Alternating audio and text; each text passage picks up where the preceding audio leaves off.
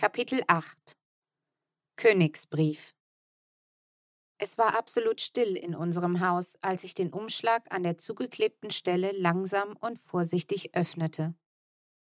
In seinem Inneren befanden sich zwei Blätter aus dem gleichen dicken und edlen Papier wie der Umschlag selbst. Auf jedem prangte ganz oben wieder das goldene Wappen und die schnörkelige Böhmichel-Schrift.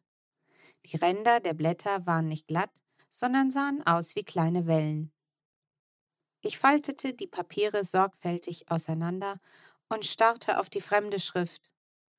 Ich hatte mit Oma Böhnchen viel geredet und gelacht, manchmal auch mit ihr telefoniert, aber einen Brief, den hatte sie mir noch nie geschrieben. Ihre Schrift sah ein wenig krakelig aus, und ich stellte mir Oma Böhnchen vor, wie sie in ihrem Krankenhausbett diesen Brief schrieb. Mit der dünnen Hand, die kaum mehr Kraft hatte.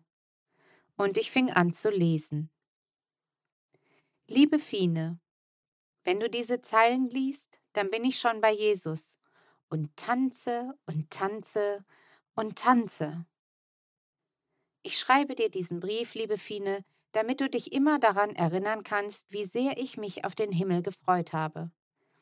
Ich habe mich auch an meinem langen Leben gefreut, und ich will kaum etwas davon missen.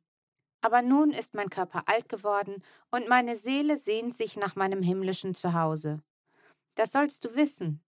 Und dass das Sterben nur ein weiterer kleiner Schritt ist, der zu dem Wunderbaren und Einzigartigen führt, das sich Gottes Ewigkeit nennt. Ich bin jetzt angekommen in meinem neuen Zuhause, auf das ich mich schon so lange Zeit gefreut habe. Ich weiß, dass es für die Menschen, die noch auf der Erde bleiben, manchmal sehr schwierig ist, jemanden in den Himmel umziehen zu lassen. Das habe ich gemerkt, als meine Eltern gestorben sind und viele Jahre später, als meine Schwester starb. Ich bin Gott sehr dankbar, dass ich dich sozusagen als Enkelkind haben durfte. Eure ganze Familie war mir schon immer ganz nah an meinem Herzen. Mit jedem Kind aus der Familie Herz habe ich eine eigene Geschichte.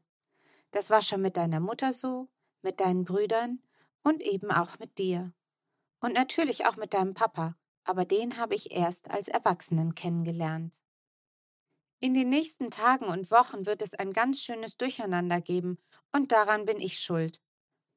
Aber das macht nichts, denn manchmal braucht man ein Durcheinander, um die Dinge wieder klar zu sehen.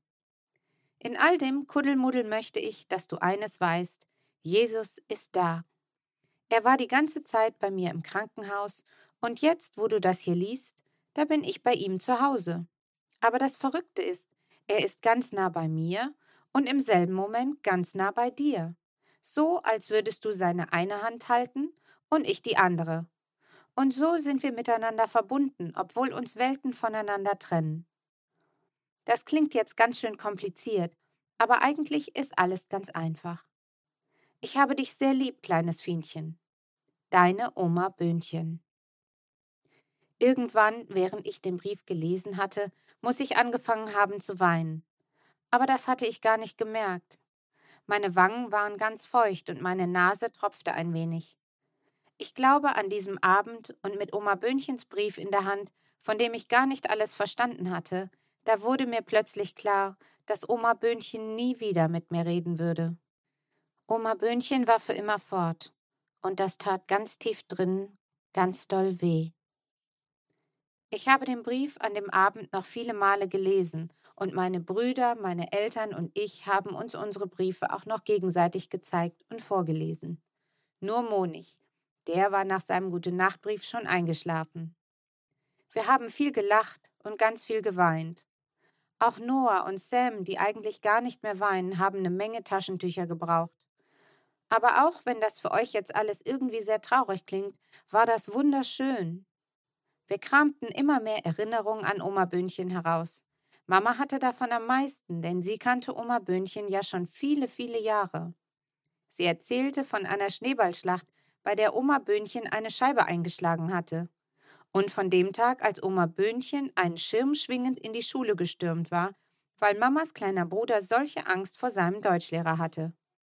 Oder von dem Tag, als Oma Böhnchen beim Gemeindefest Feuer fing, weil ihr Hut zu nah am Grill war und wie sie dann schreiend und juchzend mit brennendem Hut in den Weiher sprang, statt den Hut einfach abzunehmen.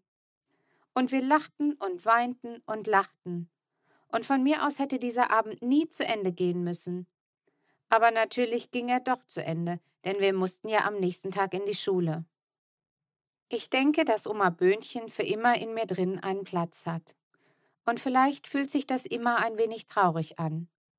Aber ich werde auch immer ein wenig lachen können.